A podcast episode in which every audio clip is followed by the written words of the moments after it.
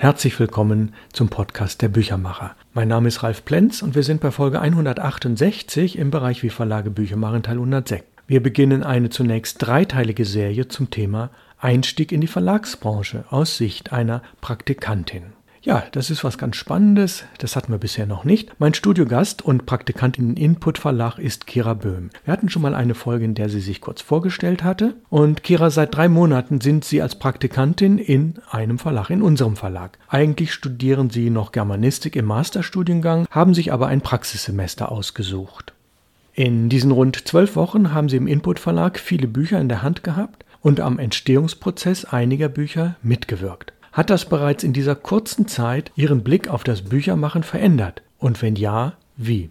Ja, natürlich. Alles, was ich bis jetzt während des Praktikums gelernt habe, hat meinen Blick verändert, in dem Sinne, dass ich neue Erfahrungen sammle und mein Blick dementsprechend erweitert wird. Mit dem Büchermachen habe ich mich vorher hauptsächlich in der Theorie auseinandergesetzt. Jetzt seit drei Monaten aktiv an der Entstehung von Büchern und an anderen Medien mitzuarbeiten, lässt mich das, was ich gelernt habe, auch praktisch vor mir ausspielen sehen. Zum Beispiel die Arbeit am Manuskript, am Layout, die Absprache mit der Druckerei und Dinge wie Vertrags- und Rechnungserstellung.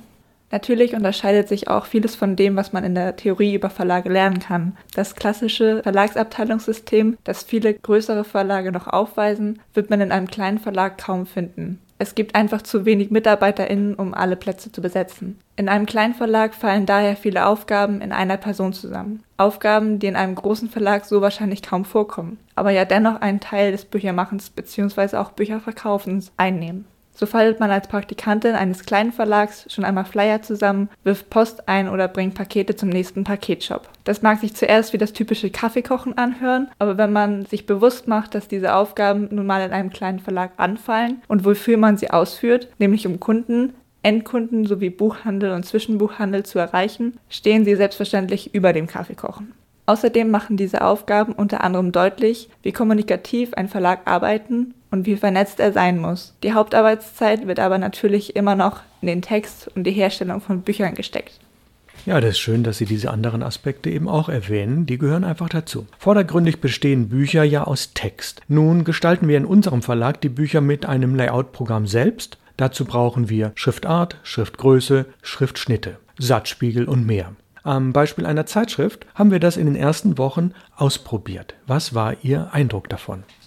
Ich fand es fasziniert, wie viel man an einem Text, ich sag mal, drehen kann. Sie haben da ja schon ein paar Dinge angesprochen. Welche Schriftart wähle ich? In welcher Größe? Mit welchem Zeilenabstand? Und so weiter. Man kann so viele Entscheidungen treffen, um einen Text zu gestalten, ihn schön und lesbar zu machen. Auch die Festlegung des Satzspiegels fand ich sehr interessant. Ich habe mir vorher nie Gedanken dazu gemacht, dass es mathematisch ein System dahinter gibt. Goldener Schnitt und die Fibonacci-Reihe wird vielleicht einigen ZuhörerInnen etwas sagen. Dass man dieses System auch auf den Satzspiegel anwendet, fand ich sehr spannend. Genauso die Erkenntnis, dass es einen Grund dafür gibt, dass die Außen- und Fußstege, also die meist unbeschriebenen Seitenanteile links, rechts und unten am Rand eines Buchs, größer sind als die Innen- und Kopfstege, das heißt die unbeschriebenen Seitenteilen oben und in der Mitte, weil LeserInnen Bücher entweder an den Seiten oder unten halten. Und damit der Daumen die Schrift nicht verdeckt, ist dort mehr freier Raum. An sich eigentlich logisch, aber wenn man Bücher nur liest, denkt man über so etwas nicht nach. Ja, wunderbar dieses Beispiel. Können Sie bereits in dieser kurzen Zeit bei der Arbeit an der Zeitschrift feststellen, was der Unterschied zu einem Textprogramm wie Word und dem von uns benutzten Layout-Programm Adobe InDesign ist? Ja, wo soll ich da anfangen? Während es in Word vorrangig, wenn nicht sogar ausschließlich um den Text geht, ist der Text in InDesign zunächst nur ein Inhalt, der auf einer Seite platziert werden muss. Während die Seiten in Word meistens untereinander erscheinen, werden Doppelseiten einer Zeitschrift in InDesign auch wie eine Doppelseite angezeigt. Bei Word geht es, wie gesagt, vorrangig um den Text, bei InDesign dagegen um die Optik. Und InDesign bietet viele Tools, um die beste Optik zu gewährleisten. Individuelle Hilfslinien und Grundlinienraster sowie viele aus Photoshop bekannte Hilfsmittel wie zum Beispiel die Pipette und vieles mehr.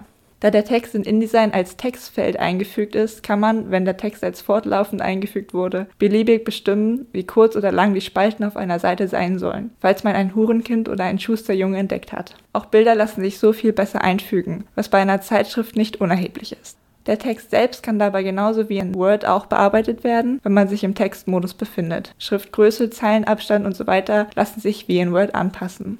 Korrekturen am Text sollten allerdings möglichst bereits in Word durchgeführt worden sein, da sich das Layout in InDesign ansonsten mit jeder Korrektur geringfügig, aber merkbar verschiebt und somit immer neue Anpassungen und möglicherweise übersehene Fehler provoziert.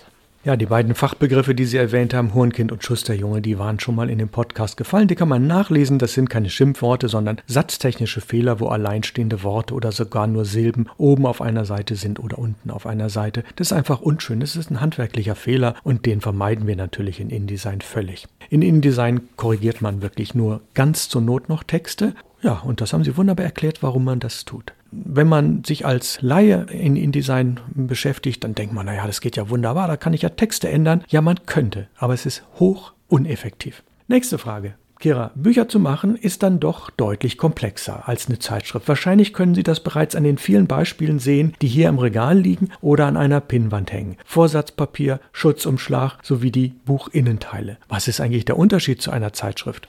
Während eine Zeitschrift häufig als ein Ganzes in InDesign angelegt und anschließend mit der Funktion als Broschüre drucken mit der richtigen Seitenordnung ausgedruckt werden kann, müssen bei einem Buch die verschiedenen Teile, wie Sie sie bereits angesprochen haben, Schutzumschlag, Vorsatzpapier und Buchinnenteile, in separaten Dateien angelegt und separat gedruckt werden, da sie erst in der Weiterverarbeitung zusammengeführt werden.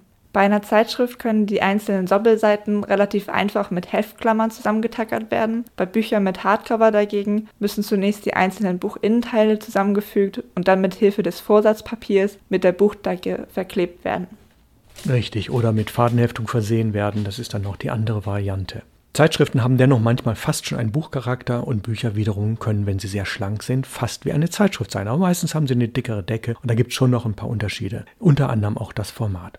Kira, Sie haben sich in Themen wie Mikrotypografie und Makrotypografie eingelesen und auch etwas über das Thema Papier und Druck herausgefunden. Lassen Sie uns mit dem ersten Thema beginnen. Was ist eigentlich Makrotypografie? Ich persönlich finde den Vergleich zum Bilderrahmen recht passend. Die Makrotypografie bestimmt das Aussehen einer Seite bzw. das einer Doppelseite. Darunter fallen Dinge wie Format, Satzspiegel und Anordnung der verschiedenen Textteile in eine oder mehrere Spalten, Bild, Seitenzahl und gegebenenfalls Randbemerkungen, also Marginalienplatzierung. Bei den Formaten wird häufig noch mit den DIN-Formaten gearbeitet, da das Papier und die Druckmaschinen darauf ausgerichtet sind. Allerdings bieten sich diese für Buchformate eher weniger an. Zum Satzspiegel habe ich gerade eben schon etwas gesagt, aber ich kann hier noch hinzufügen, dass innerhalb des Satzspiegels die sogenannten aktiven Teile eines Printprodukts, wie Überschriften und Text platziert sind, während außerhalb des Satzspiegels, also auf den Buchstegen, die sogenannten passiven Teile stehen, wie beispielsweise die Seitenzahl, also Pagina, oder Randbemerkungen, genannt Marginalien. Ja, und man könnte das jetzt noch unterteilen. Man hat ja manchmal einen Kolumnentitel, das ist also die Kopfzeile, und da unterscheidet man zwischen totem Kolumnentitel und lebenden Kolumnentitel. Und Sie als Zuhörerin müssen jetzt entscheiden, was ist wohl ein lebender Kolumnentitel? Das ist, glaube ich, zu leisten. Also viel Erfolg bei der Beantwortung der Frage.